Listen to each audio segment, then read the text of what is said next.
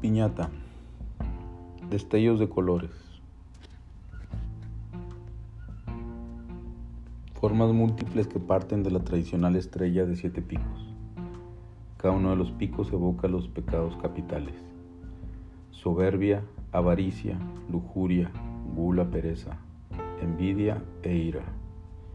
Pegarle a la piñata simboliza al menos en el intento la lucha contra el pecado y sus símbolos de colores y formas. Pocos recuerdos en específico llegan de la infancia propia y las piñatas. Poco y participo y lo he hecho de las filas, no como signo de poder, creo, tal vez más como búsqueda de estar lejos de donde está la mayoría, desde niño. Aún así, recuerdo el palo forrado de papel de colores mismo que no una ni dos veces, se partía la mitad quedando una parte en las manos del niño en turno y la otra volando en la posibilidad de escalabrar a alguien, como lo hizo alguna que otra vez. Recuerdo también cómo los niños espectadores poco resisten la tentación de acercarse a la piñata al momento de ser golpeada. Cada golpe puede representar ser el último. De ser así, la posibilidad de apoderarse de uno o más puñados de dulces se aproxima. Golpes o dulces, riesgo y oportunidad, casi juntos y de la mano. Se dice que si llegas a los 50 años y no has logrado solvencia económica, ya no lo harás. Al menos un quizás se esboza. El mercado ya no te reconoció y es probable que te reste vivir de un buen o regular sueldo, una renta aceptable o bien, en caso que suceda, vives de tu pensión del reconocimiento que te da el gobierno por tus incansables años de trabajo. Así pues, los 50 en delante representan la posibilidad hoy en día, además de ser vacunado, el escenario de establecer un balance de lo rentable o no que ha sido tu labor como proveedor de la citada solvencia. Pocas cosas he resuelto a golpes. Mi apariencia figura algo distinto. Afortunadamente así ha sido pues cuando el duelo de golpes estaba a punto de suceder, mi contrincante declinaba, se rajaba, dicho de manera coloquial. A mí me sucedió en primaria, secundaria e incluso en el bachilleres. Mi cuerpo se ha habituado a cargar, no a golpear. Nunca quebré una piñata, pero sí he cargado varias. En la piñata se busca diversión. La forma de la misma ha evolucionado con los años con capacidad camaleónica, ha logrado personificar a miembros de la ficción. ¿Cómo olvidar al niño que lloraba y sufría por Barney? Sí, el dinosaurio de dudosa virilidad que logró entretener a muchos niños de generaciones no tan pasadas. La piñata tenía su forma. Los niños golpeaban a Barney mientras el niño lloraba ante tal injusticia. El llanto no logró mitigar la golpiza que se le propició al indefenso dinosaurio rosa. Claro que el recuerdo de Barney me llega ya como acompañante de mis hijas, calidad de papá. La piñata de inicio con su sola presencia genera emoción en los niños y no tanto. La expresión va a haber piñata encierra por lo general la seguridad de encontrar dulces.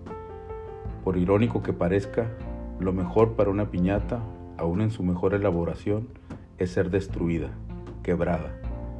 La mejor piñata en su aspecto representa algo que implica injusticia, deslealtad, maldad, algo así como Donald Trump para los mexicanos de este lado del río.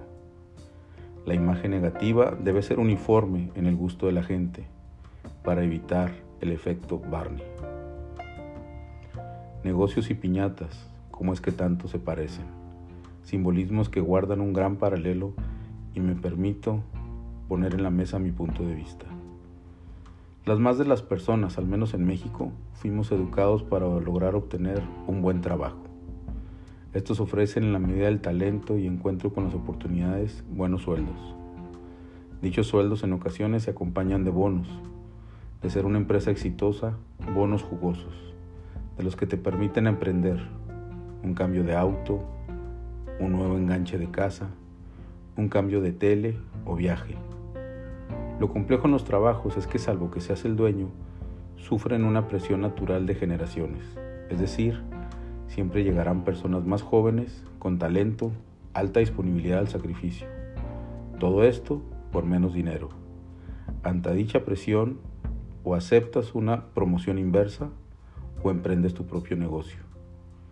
En la primera opción, tarde o temprano estarás a la espera de que el reloj marque tu hora de salida y que el cúmulo de años permitan una sobria pensión. En el supuesto que emprendes un negocio, el primer reto que afrontas es encontrar clientes. El segundo y muy complejo es saber cómo les cobras, cuánto. Normalmente, los que emprenden dicha aventura empiezan a cobrar en función del tiempo o de los materiales, costo por hora. A esta hora le agregas una utilidad que oscila entre el 15 y 30%. Toparás con pared al entregar el presupuesto. Es natural y coincidente que si quien recibe tu presupuesto es empleado, compare con su propio sueldo y capacidad de hacer lo que se te pide. Así nacen las dolorosas regatas, también los complejos descuentos. El problema del prestador de servicios es que al igual que el empleado, está condenado a costar siempre menos. Justo al terminar un servicio y tener el privilegio de haber cumplido, al menos en la tu evaluación, el cliente pregunta, ¿ahora qué descuento me vas a dar? El momento de romper la piñata ha llegado. Fácilmente se recorre la voz, los niños llegan corriendo. Sin excepción, habrá por lo general una mamá o tía estableciendo las reglas. Hagan una fila de los más chicos a los más grandes. Mejor dos filas, una de niñas y otra de niños.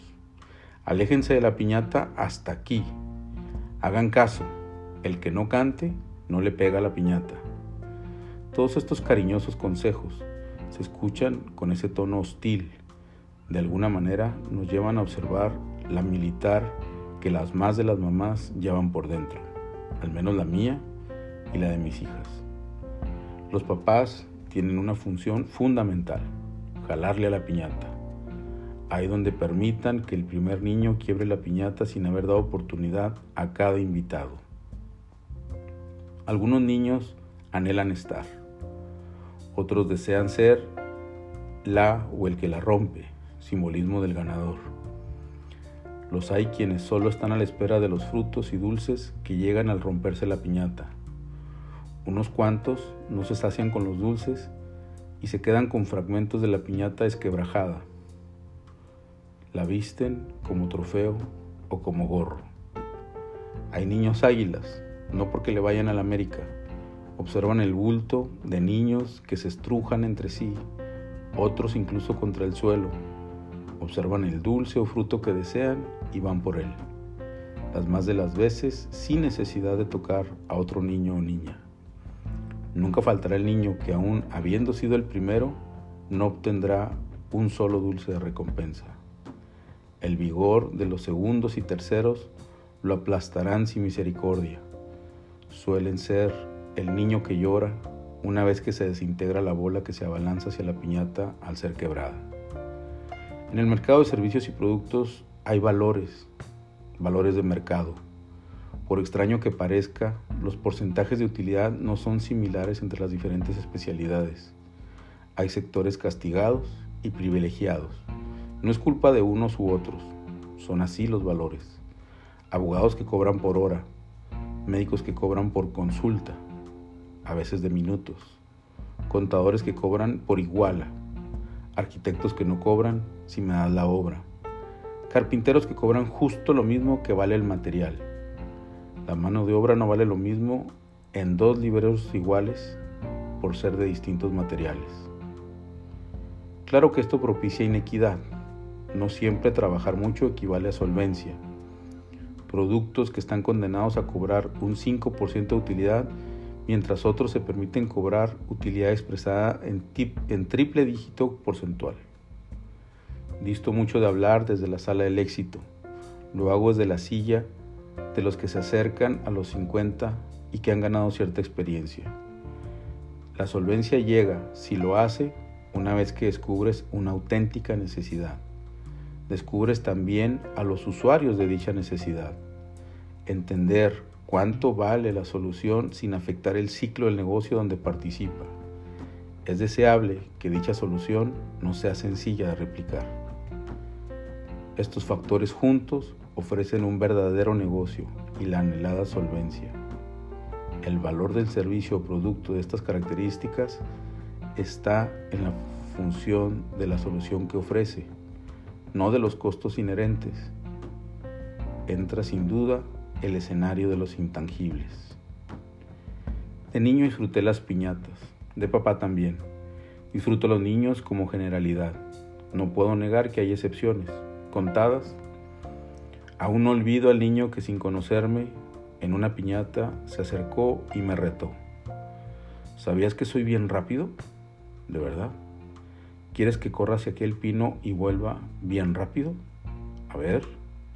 ¿Otra vez? Pero si no te moviste. Claro que sí. Fui y vine, solo que fui muy rápido. Algunos disfrutan el solo ver, aprender de los gestos y acciones de los demás, sonreír en complicidad. Nos cuesta trabajo visualizarnos como una parte de la cadena de valor. Tendemos a vernos como costo, caro casi siempre, con un dejo de culpa. Cierto que si no agregas el valor, lo que se cobre siempre será caro. También es cierto que si lo que ofreces es sencillo adquirirlo, será necesario pasar la prueba del ácido que el mercado establece. Un mercado que las más de las veces tiene más oferta que demanda, donde el hambre compite. El que tenga más hambre, hambre que ponga el precio. Dale, dale, dale, no pierdas el tino, porque si lo pierdes, pierdes el camino.